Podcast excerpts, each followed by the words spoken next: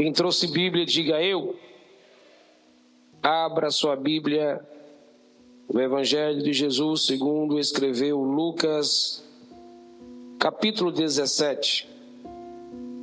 Sejam todos bem-vindos. Noite de ensinamento. Estamos na quarta mensagem da série Pilares do Reino de Deus. Estamos crescendo em direção ao céu. Deus é bom. Toda glória pertence a Ele. Dê só mais 10 centavos de retorno, por favor. Ainda um pouco rouco. Se preparando para um final de semana cheio, abençoado. Lucas capítulo 17. Quem achou, diga amém. Versículos 20 e 21. Nos diz assim a palavra. Interrogado pelos fariseus sobre quando viria o reino de Deus, Jesus lhes respondeu: Não vem o reino de Deus com visível aparência, nem dirão ele aqui ou lá estar porque o reino de Deus está dentro de vós. Amém? Tome seu assento. Dê um pouquinho da sua paciência. Com base nesse texto, eu quero pensar com você, refletir, aprender sobre há um reino dentro de nós. Diga para alguém: há um reino aqui dentro. É. No final da mensagem você vai dizer isso de uma forma melhor. Jesus afirmou para os fariseus que o reino de Deus não era uma façanha engendrada da religiosidade. Não era aquilo que eles pensavam que era não era a personalidade dos homens, nem o seu quipar, nem as suas roupas sacerdotais, nem as suas falácias, seus discursos filosóficos e até mesmo teológicos de sua época. O reino de Deus não é especulação filosófica científica, cultural, não é regras denominacional de uma instituição. E aqui está um dos maiores e um dos grandes perigos da religião. É que ela propõe apresentar ao mundo um reino entre aspas de aparência estereótipa, de exterior, maquiada, mascarada, de forma que você possa olhar para alguém pela roupa, ou pela cultura, ou pela linguagem da pessoa, se diga é a cara do rei. A religião se preocupa com desempenho, a religião se preocupa com liturgia, a religião se preocupa com personagens bizarros ou bizarros. Esta é a geração que eleva o nome dos homens para concorrer com o nome de Deus.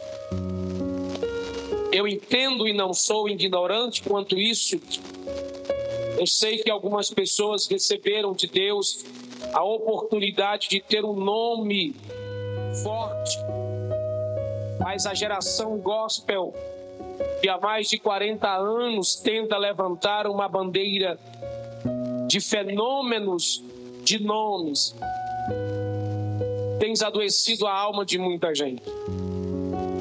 Nossa geração se preocupa com estrelas, nomes afamados, achando que o nome dos homens pregadores, cantores, famosos, é quem arrasta multidões para os pés de Cristo. E na verdade estão criando um nódulo na alma das pessoas. Que elas estão caminhando a passos largos para o espetáculo das façanhas religiosas. Elas não estão correndo para o pé do mestre ou para os pés do mestre. Elas não estão sendo transformadas pelo Espírito Santo de Deus que convence o homem do pecado, da justiça e do juízo.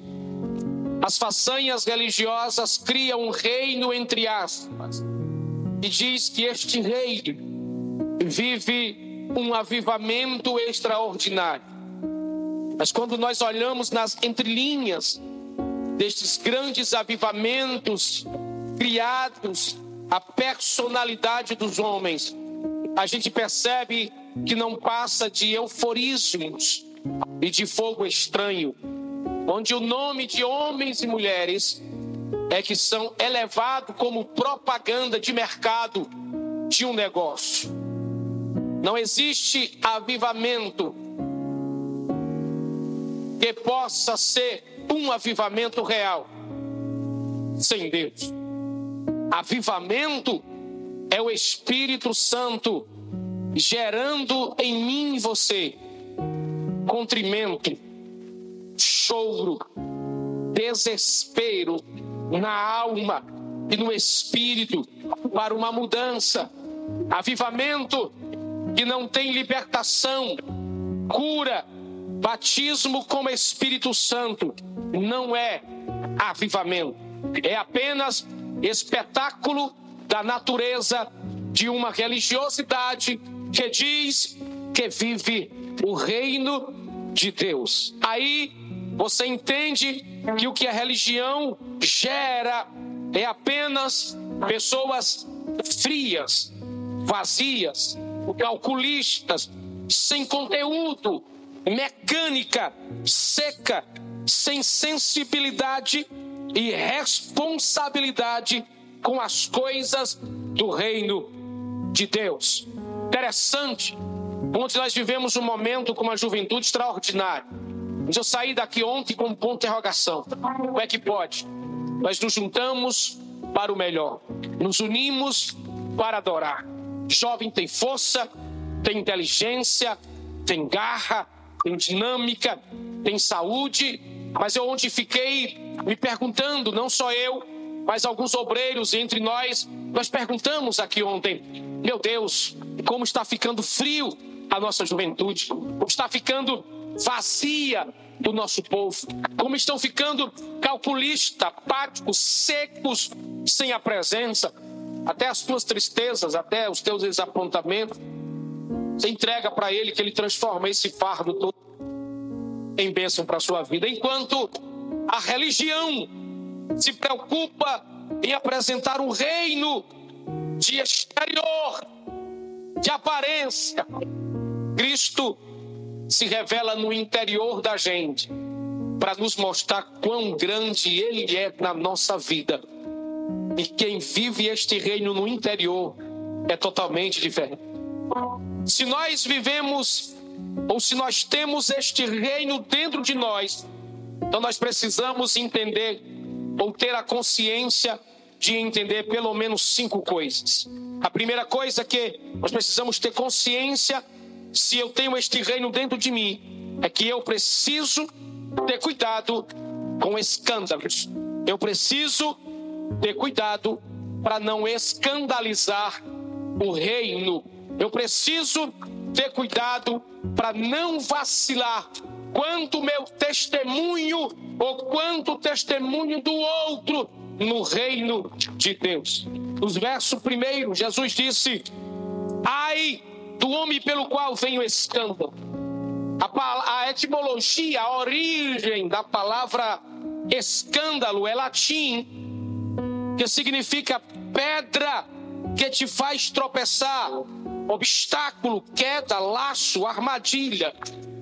Daí traz a ideia de que todo escândalo tende a danificar a vida física, emocional, espiritual de um lar, de uma família, de uma instituição e de uma pessoa.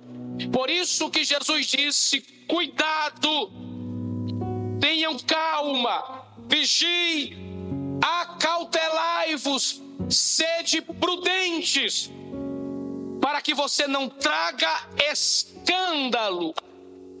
Um escândalo é tão destrutivo que não destrói apenas o ser humano, uma família, uma casa, uma instituição. Não quebra apenas os vínculos humanos, emocionais. Não destrói apenas uma família. Fere diretamente o coração do próprio Cristo. Daí nascem os escândalos espirituais. Quando Jesus diz, ai de quem vem o escândalo, é porque ele está dizendo aquele que escandaliza corre o risco de, depois de errar, ser jogado no inferno, ser apagado o seu nome do livro da vida, ser esquecido ou pagar um alto preço na sua vida.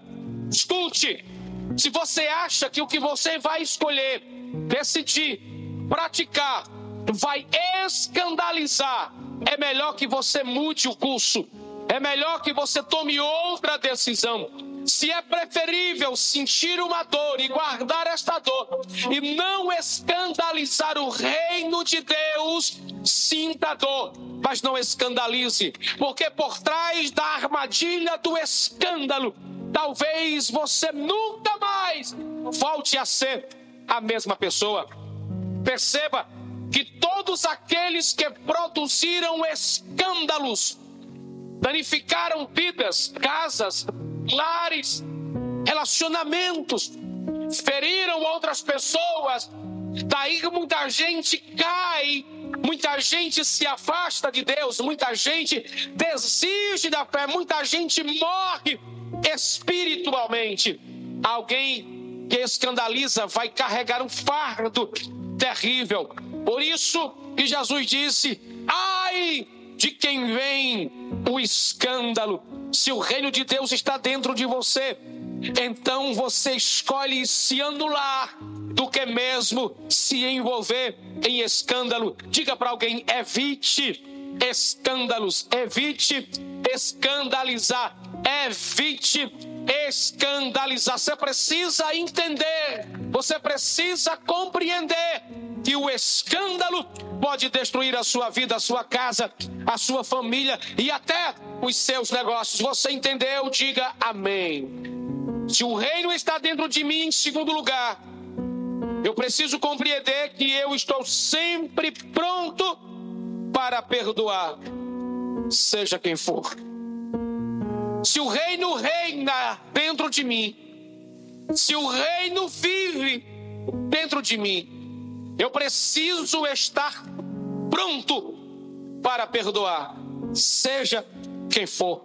Verso 4, Jesus diz: Se alguém me atingir, me ferir durante um dia, sete vezes, quase impossível alguém tirar um dia para praticar sete problemas, guerras, lhe atingir sete vezes durante um dia. Eu preciso estar pronto para perdoar. Escute isso: quem perdoa não se torna, quem não perdoa, desculpe, quem não perdoa se torna um criminoso diante de Deus. É um crime direto contra Deus, porque o próprio Cristo nos ensinou a perdoar todas as ofensas. Quem não perdoa se torna um criminoso diante de Deus e ainda carrega na alma o fardo da consciência, lhe acusando noite em dia. Você devia ter perdoado.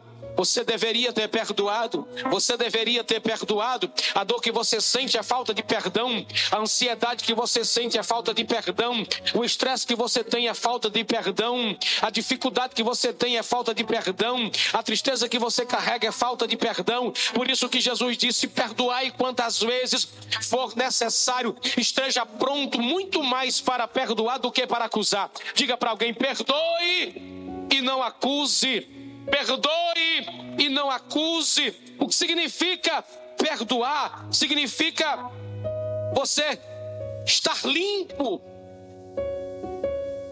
Significa você fazer uma sepsia na alma, no seu espírito.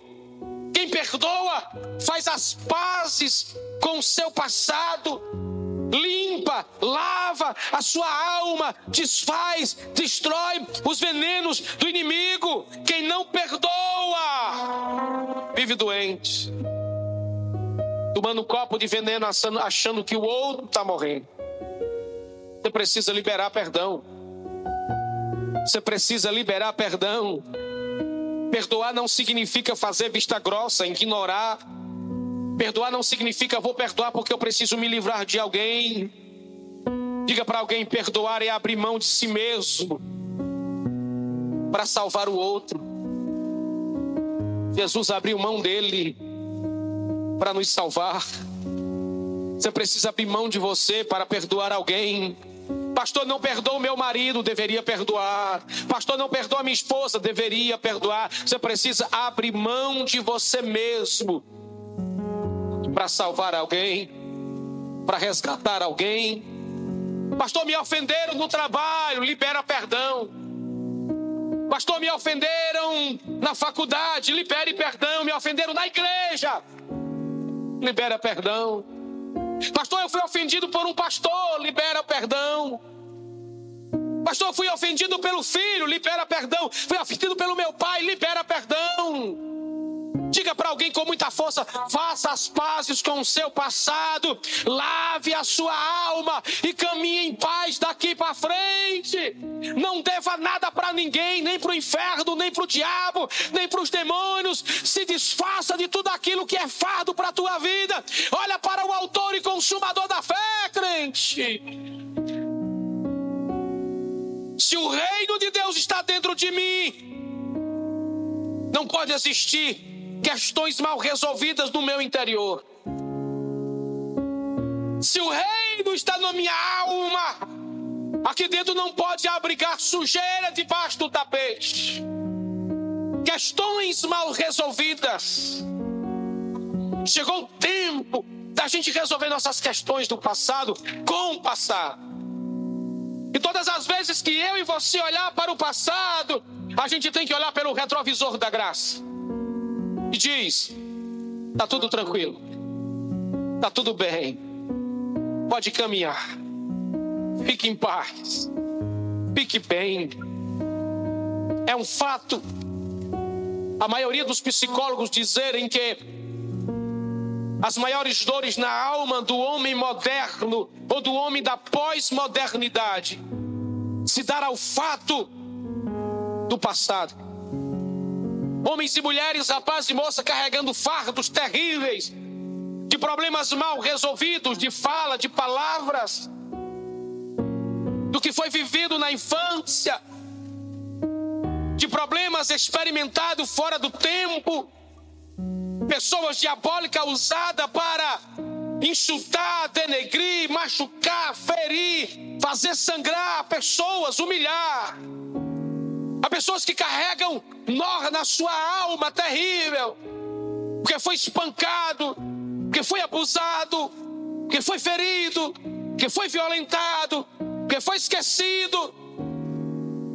E nós, como cristãos que fomos alcançados pelo reino de Deus, e que temos as evidências dentro de nós, em nossa alma, nós não podemos mais carregar essas dores e marcas, onde só faz a gente olhar para baixo e não olhar para frente. Você precisa se livrar disso. Você precisa colocar um ponto final nestas coisas. Não, eu não estou falando como se fosse fácil. Eu sei que é, é complicado, eu sei que é difícil. Mas você não tem um reino no seu interior Pergunta para alguém: você tem um reino no seu interior? Então, se o reino está no seu interior, existe aí um fluxo da fonte, da água, da vida que jorra, que salta para a vida eterna, que limpa, que lava, que faz asepsia, que produz pureza, que produz graça. Você entende isso? Dê um brado de glória a Deus por isso.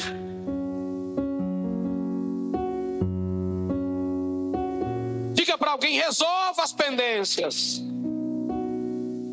Se o reino de Deus está dentro de mim em terceiro lugar, eu preciso aprender a servir a Deus com a motivação certa. Se o reino de Deus está dentro de mim, eu preciso servir a Deus com a motivação certa. Do verso 7 ao verso 10, Jesus fala da transparência, da postura correta de servir a Deus com as motivações corretas e nunca interesseiras. Infelizmente, nós vivemos em uma geração que aspira, respira, transpira interesses. Tudo tem uma motivação de interesse pessoais, para o estrelismo, para o sucesso. São poucos os que servem a Deus sem interesse, com as motivações e intenções corretas. Eu chamo de reservas de Deus. A Bíblia chama de remanescentes. Poucos aqueles que ainda amam o reino entende o reino, vive o reino e serve o reino no reino sem nenhum interesse. Há muita gente fazendo do reino de Deus um trampolim para suas realizações. E o pior, ainda estão abusando da esposa do rei, a igreja de Cristo, extorquindo a igreja enganando o povo que se diz igreja, mentindo para o povo que se diz igreja, com profetadas, profetadas, estrupos emocionais e espirituais. Falam suas manias, seus jeitos, cacuetes, suas frasetas, suas profetadas, eu não chamo de profecias, só para enganar um determinado grupo e tê-lo debaixo do seu chicote, não debaixo do seu cajado. Ainda existe um grupo seleto, guardado, protegido por Deus, que ama servir ao reino de uma forma tão intensa. Se o reino de Deus está dentro de mim e de você, então eu e você não servimos a Deus por interesse, por troca, mas por gratidão, porque nós recebemos de graça a salvação do reino. Ei, deixa eu te dizer que a tua oferta, o teu dízimo é muito pouco em forma de gratidão por aquilo que você recebeu de Deus. A gente não pode diminuir o valor que a graça nos deu com questões de dinheiro. Diga para alguém: o pouco que você faz, o muito que você faz, o extraordinário que você faz para Deus é muito pouco daquilo que você recebeu. Porque quando Ele te entregou o projeto da salvação, você estava algemado, amarrado de pés, irmão. Mas Ele foi lá, libertou você e disse: Você é livre, você é livre, você é livre, você é livre para viver.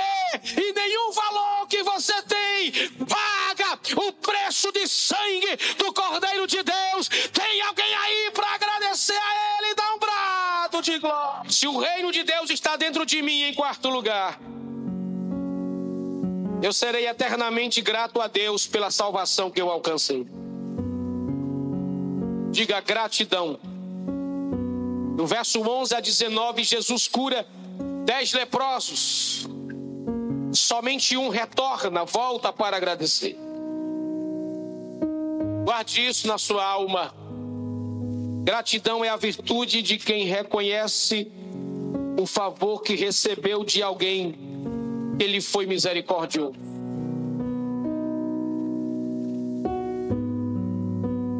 Falta gratidão e sobra ingratos.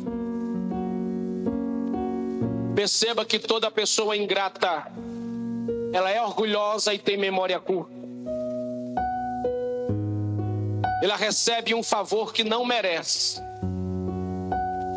Mas ela não tem coragem de lembrar, de recordar, de trazer a memória, de reconhecer que não tinha e agora tem porque alguém olhou para ela, porque foi alcançado pela graça e lhe estendeu as mãos de gratidão. Nós precisamos aprender a ser mais gratos a Deus. Nós precisamos aprender a ser mais gratos a Deus. Quantas pessoas foram salvas durante o período de pandemia? Passaram pelo vale da sombra da morte. Algumas pessoas viveram e viram isso de uma forma tão real que Deus permitiu seus olhos espirituais serem abertos e eles verem a carranca da morte. Quantas pessoas ainda não conseguiram sair de suas casas, dos seus lares? Não conseguiram mais viver. Também não tiveram coragem de voltar para agradecer. Não tem coragem de dizer, Deus, se eu estou aqui, é porque o Senhor permitiu eu estar você, nós deveríamos nos preparar sempre para dar para Deus um culto melhor. O melhor para Deus mais do que a gente dá para nossa família. Porque Deus é a razão da família. Deus é a razão do teu coração tá batendo. Deus é a razão do teu aparelho respiratório ainda estar funcionando. Deus é a razão de você ainda ter esta saúde. Deus é a razão dos teus neurônios ainda estarem vivos. Deus é a razão de você estar suando. Suor é a maior riqueza que um homem pode ter, porque o suor diz para mim e para outra pessoa tem alguma coisa funcionando de forma correta na vida desta pessoa. Esta pessoa é rica. Quantas pessoas abandonaram a Deus nesse período de pandemia? Deixa eu ir mais além. Quantas pessoas ficaram mais ricas nesse período de pandemia, em vez de agradecer a Deus e fazer alguma coisa pelo reino de Deus, der as portas e for embora? Jesus cura 10, um volta. Vai ser sempre assim, gente. Você vai cuidar de pessoas, uma vai reconhecer. Vai ser sempre assim, você vai cuidar dos filhos e das filhas, hum, vai reconhecer o teu valor. Jesus está me ensinando. E se eu entendo que o reino vive dentro de mim, eu preciso fazer alguma coisa por gratidão a Deus.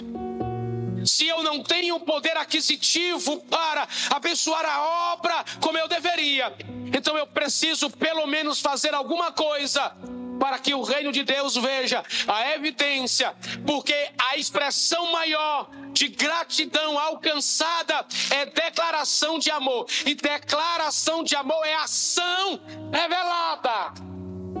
Diga para alguém: quem ama, faz uma ação para demonstrar que ama. Pastor, eu não posso abençoar o reino, a igreja, a evangelização, alguma coisa, mas eu posso pegar na vassoura, eu posso pegar o rodo, eu posso ajeitar as cadeiras. Pastor, eu, eu trabalho com eletricidade, eu sou pedreiro, eu sou eletricista, eu sou isso, eu sou aquilo. Eu quero que a minha vida se envolva no reino, porque tudo que você tem, tudo que você é, tudo que você faz, não é seu, foi o rei do reino que colocou dentro de você. Você precisa aprender a ser grato a Deus por aquilo que Ele te deu.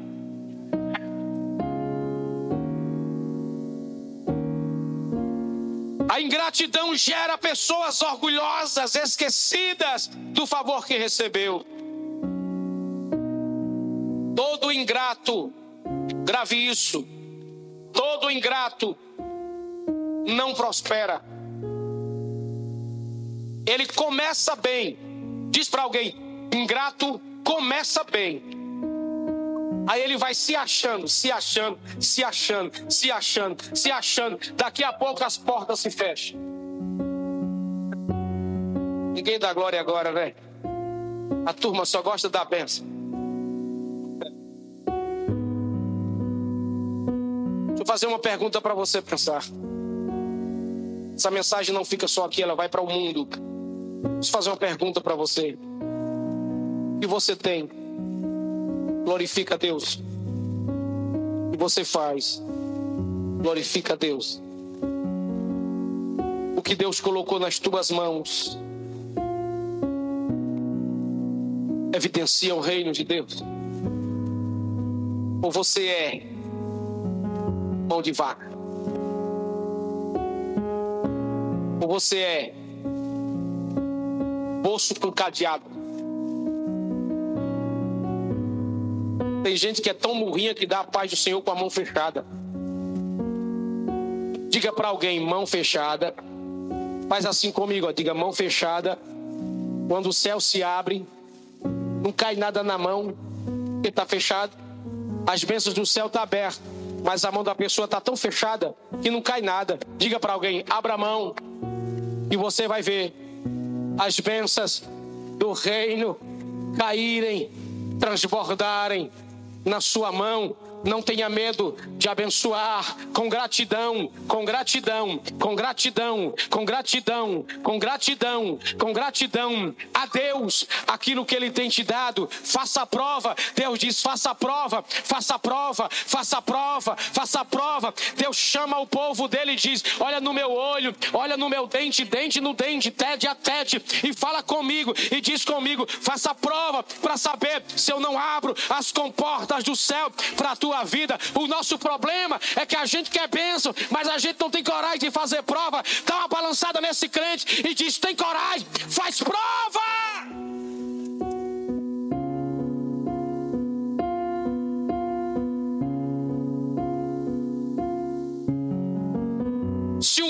Está dentro de mim, então o meu coração transborda de gratidão. E se ele transborda de gratidão, eu corro apressadamente, desesperadamente para ser útil no rei. Se o meu coração transborda de gratidão a Deus, eu entro na igreja, eu não passo por cima do papel, da bala, do chiclete, do copo, da garrafa. Eu pego, coloco no cesto, pego sem criticar. Porque se meu coração é grato, o mínimo ou o máximo que eu faço no reino é gratidão a Ele. Porque antes você não estava sentado onde você está. Você não tinha o conhecimento que você tem. Você não tinha a graça que você tem. Você estava atolado no mar do esquecimento da vida. Você estava na sajeta do pecado nas mãos de Satanás, destinados ao inferno. A graça foi lá, te tirou do reino das trevas e te colocou no mais lugar alto, reino sublime da luz, do amor de Cristo Jesus. Você hoje tem valor. Faça algo para Deus com gratidão no teu coração. Não faça reclamando. Se for para fazer reclamando, é melhor que você não faça. Faça por amor. Faça por amor. Faça por amor. E se Deus colocou no seu coração de colocar a mão no bolso e fazer, faça e feche os olhos. Diz para alguém: se for para fazer, faça e feche os olhos, porque quando você abrir em casa, você vai ter uma surpresa, porque Deus é Deus de recompensa. Dá um brado de glória, por favor. Se o reino de Deus está dentro de mim, em quinto e último lugar, eu ando preparado para a volta de Cristo. Do verso 20 ao 37, Jesus nos alerta para a realidade e urgência de sua volta. E antes de falar dessa volta, eu preciso lhe dizer: você precisa andar preparado para ser arrebatado. há muitas pessoas desatentas, distraídas, enfeitiçadas com as coisas da terra, iludida, perdida. Eu não estou dizendo que é proibido você sonhar. Você tem que viver hoje com os pés no chão, mas com a mente e o coração na eternidade. Você tem que viver agora, nesse instante, mas entendendo que a qualquer momento você vai ser raptado dessa Por isso que Jesus ele compara os nossos dias com os dias de Noé, de Ló onde a sociedade, a cultura vivia no limiar do juízo de Deus, preste à destruição divina. Uma das maiores evidências do arrebatamento da igreja, escute, não é guerras e pandemia, é o amor esfriando e a letargia do povo. E deixa eu te dizer, a maior evidência não está lá fora, a maior evidência está dentro da igreja.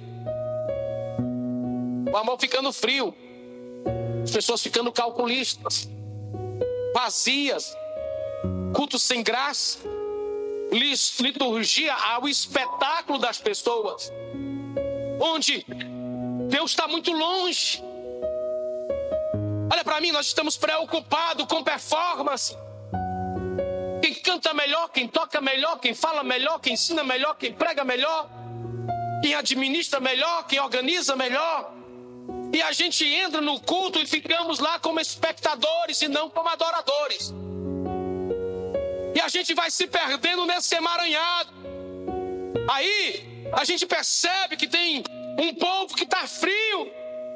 Passou a vida na igreja, nasceu na fé, nasceu no lar cristão, nasceu na igreja, cresceu de pastor para pastor, de pastor para pastor, de pastor para pastor, de igreja para igreja, de igreja para igreja. A gente está hoje frio.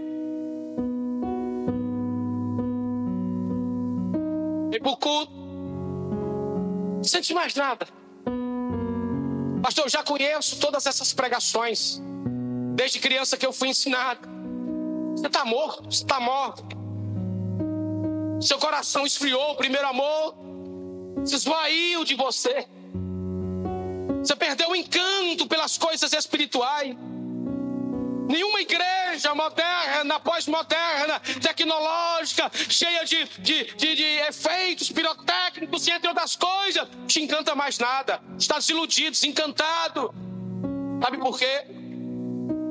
Você deixou se levar na caravana da conveniência da religiosidade. Você acha bonito o templo, acha bonito a placa, acha bonito o sermão, acha bonito o discurso, mas a alma se esvaziou da fé. Está na igreja, mas está calculista, não consegue perdoar, não consegue liberar perdão, não consegue desculpar, não consegue fazer absolutamente nada. Está ficando perdido. E uma das maiores evidências é essa: é a frieza no coração do homem, é as pessoas desapercebidas. Se o reino de Deus está dentro de mim, todo o meu ser aspira pela volta de Jesus. Todo o meu ser transborda de alegria todas as vezes que eu entendo que o arrebatamento da igreja já está mais próximo do que eu imagino. Todas as vezes que eu vejo no outdoor uma expressão: Jesus está voltando, prepara-te, ó igreja, prepara-te, ó Israel. Todas as vezes que eu olho para o cenário escatológico que a Bíblia nos ensina, todas as vezes que eu olho para a igreja, todas as vezes que eu olho para o sermão, sermão profético de Cristo, todas as vezes que eu olho para os acontecimentos à minha volta, eu tenho mais certeza de que mais perto de casa eu estou ficando, de que o meu bilhete já vai ser chamado, já tenho certeza de que a trombeta vai soar, os mortos vão ressurgir e os que ficarem vivos serão arrebatados. Pelo amor de Deus, ainda tem alguém que tem esperança para o arrebatamento.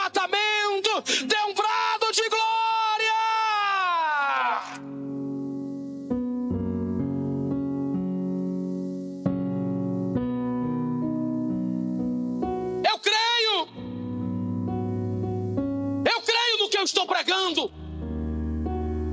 Eu acredito no arrebatamento. Ela não é uma ficção mitológica de igreja. Ela não é uma invencionice. Ela não é uma ideia de homens da religiosidade, não. O arrebatamento lixo é uma realidade brutal na nossa alma.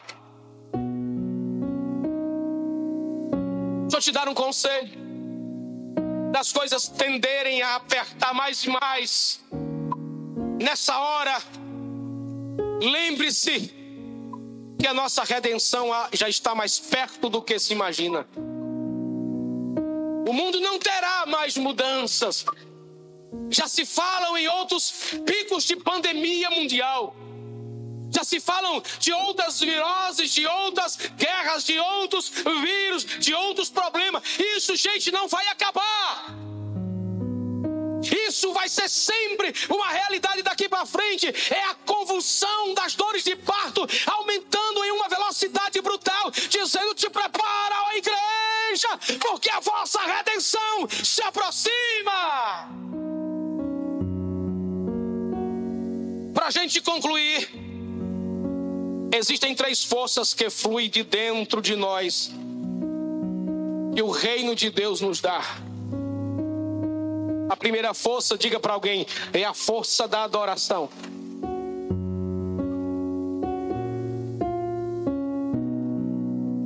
Escute, adoração é um estilo de vida. Todos que receberam em seu interior o reino de Deus se tornaram adoradores por excelência. Mudaram seu estilo de vida mudaram seu estilo de vida, deixaram de serem gratos, profanos, imorais, fofoqueiros, confuseiros, corruptos e se tornaram um padrão divino. Adoração não é espetáculo. Adoração não é levantar as mãos. Adoração é um estilo de vida onde eu sirvo a Deus com tudo aquilo que eu sou, que eu tenho e que eu faço. Quem tem o reino de Deus em seu interior, diga para alguém: sua vida é um altar de adoração. Aí tudo para você é motivo de louvor e de culto.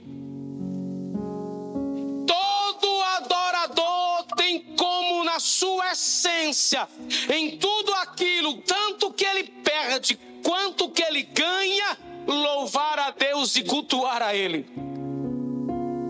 Vou repetir. Todo adorador nato tem em sua essência a certeza, tanto quando perde como ganha, em louvar a Deus e cultuar a Deus. Aliás, ele perde muito mais do que ganha. É, a Bíblia diz que Paulo e Silas resolveram fazer um culto na cadeia na prisão, amarrado, pés e mãos, perto da meia-noite. Eu posso criar esse perto da meia-noite, às 23 horas e 58 minutos. Eles olham para o outro e dizem: é muita peia, é muita guerra.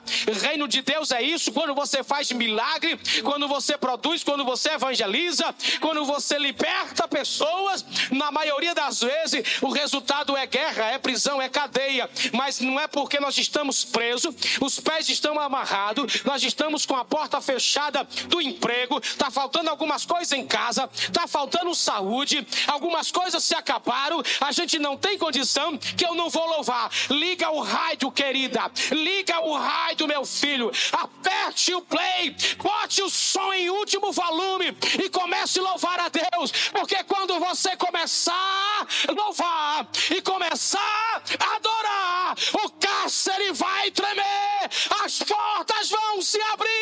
As cadeias serão quebradas. Tem alguém aí para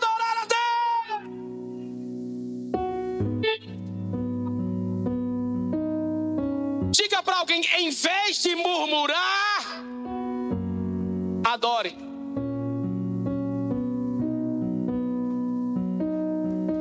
Amanheceu o dia, chegou um monte de problema, você faz. Entendi. Bota aí no YouTube. Bota naquela canção lá. Tira-me do vale, vale de ossos secos.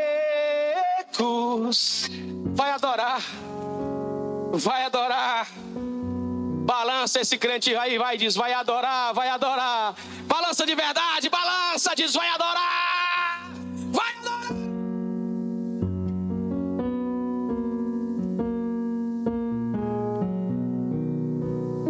Segunda força que flui de dentro de nós, diga para seu irmão: alegria.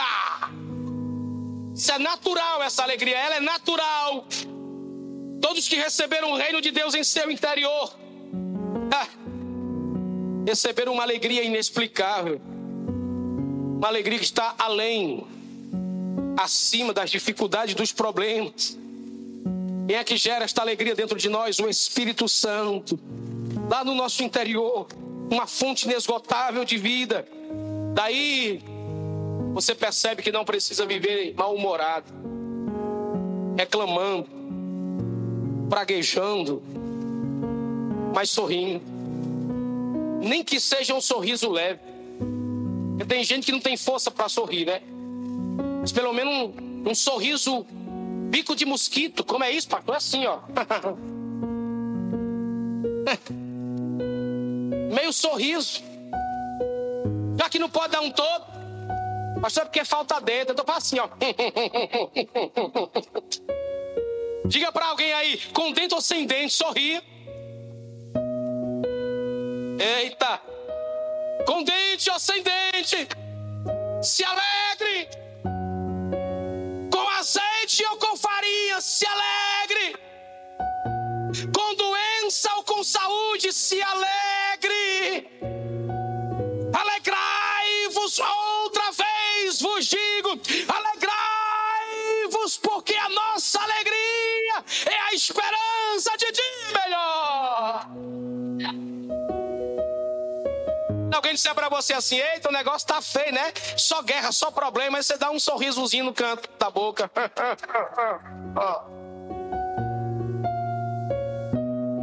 Não diz mais, né? Mas antigamente dizia muito assim, né? Tô nem aí. Tô nem aí. São as modinhas que vão sendo criadas, né? Irmãos, olha para mim. Nós não deveríamos ter essa cara de delegado que a gente tem. Eu vinha para cá, a Polícia Federal parou, fazendo a inspeção, né? Ali perto da casa do Paulinho agora, só vive lá. Aí eu baixei o vidro, o moço olhou. Boa noite. Boa noite. Eu com essa cara de rico que tem paletó e gravata. Geralmente o pessoal pensa que eu sou algum advogado, juiz, promotor. Nunca pastor. Habilitação? Pois não. E a moça chegou e disse: é, documento que é para você circular? Não. Licenciamento.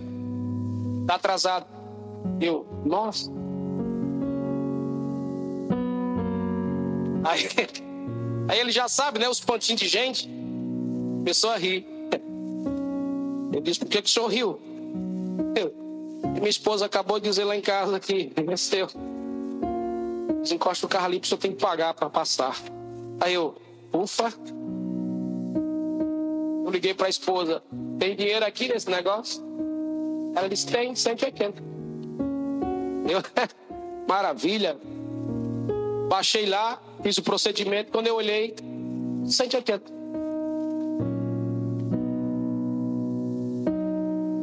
Tá rindo por quê? Tá rindo por quê? Por que, é que você tá rindo? Eu ri desse jeito também. Eu estava dizendo para o Augusto que Deus é engraçado. Diga para teu irmão, Deus é engraçado. Ele tem um senso de humor. Às vezes Deus permite você separado, que é para saber o seu nível de humor mensagem está não tá? Eu acabei de separar, não foi? Mas Deus é tão maravilhoso, Ele deixou só a conta certa.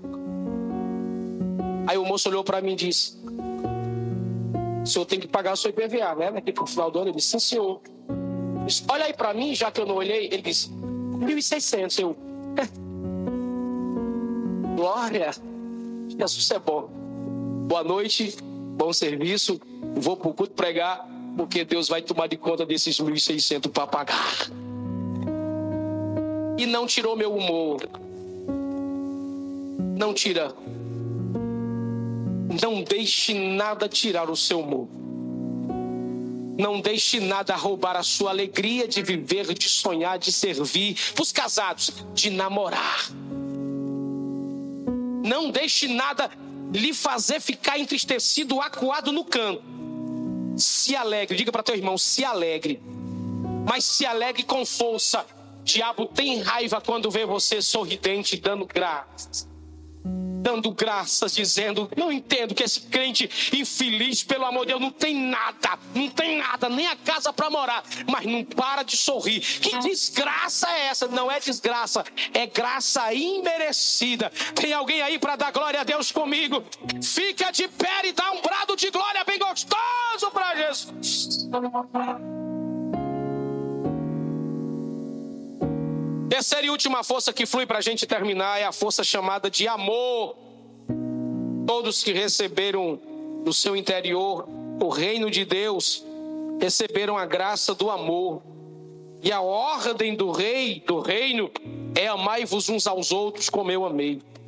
Escuta o que eu vou te dizer: sem amor, as coisas perdem seu sentido.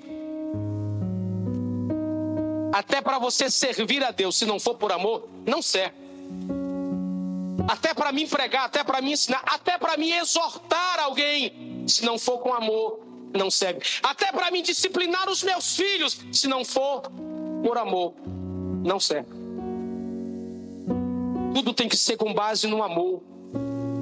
Diante de uma geração em que as suas relações se tornaram descartáveis, onde nós nos tornamos objetos sem vida. O amor de Deus transcende a nossa alma, dizendo: ame. E quem ama, respeita. Deixa eu te dizer: o amor é o mais sublime de todos os sentimentos da alma do homem. É o mais nobre. Paulo um dia vai escrevendo para escreve para a igreja de Coríntios ele vai falar sobre o amor. Parece que Paulo estava perto de um mosteiro escutando o soar de um sino de uma igreja. Parece que Paulo estava vendo a igreja falando em língua, os crentes pregando, as pessoas, cada um a, a se agigantando na vida. Aí ele olha para a realidade do amor, porque ele olha para a cruz e ele percebe uma diferença. Ele diz: Ainda eu falasse na língua dos anjos. Se eu pudesse viver na dimensão espiritual dos anjos, era extraordinário. Mas mesmo assim, desta dimensão não se compara ao amor. Ainda que eu tivesse todos os dons e ciências da vida, ainda que eu soubesse tocar todos os instrumentos, ainda que eu soubesse cantar e fazer todas as técnicas vocais, ainda que eu soubesse ter ciência administrativa, ainda que eu fosse perito em alguma coisa, sem amor, nada. Paulo escuta um som, um sino tocando. Tum, tum. Parece que Paulo se, se coloca como um instrumento para alcançar a tonalidade do sino. Ele fecha os olhos e abre o ouvido para ver qual é a essência daquele som. Ele percebe daquele som não tem sentido. Ele está dizendo: não é os lugares mais altos da voz de uma igreja, de uma capela, de uma religião, que é mais elevada do que o amor. Diga para alguém: escolha amar. Aí Paulo diz que quem ama não se ensoberbece. Quem ama não machuca. Quem ama não humilha. Quem ama, não passa na frente. Quem ama, espera. Quem ama, suporta. Quem ama, abraça. Quem ama, estende as mãos. Quem ama, renuncia-se a si mesmo. Quem ama, dá preferência ao outro. Quem ama, eleva ao outro e desaparece. O amor é fantástico.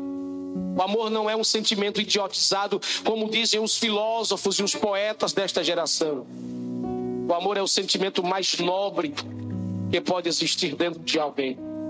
Um dia o meu filho Benjamin perguntou para mim, pai, o senhor era capaz de morrer no meu lugar? Eu disse, eu daria minha vida por você. Mas o senhor deixaria de viver? O senhor deveria cuidar da minha mãe? Ele faz cada pergunta doida assim, bem, bem forte. Eu disse, eu daria minha vida por você, pelos seus irmãos, pela sua mãe.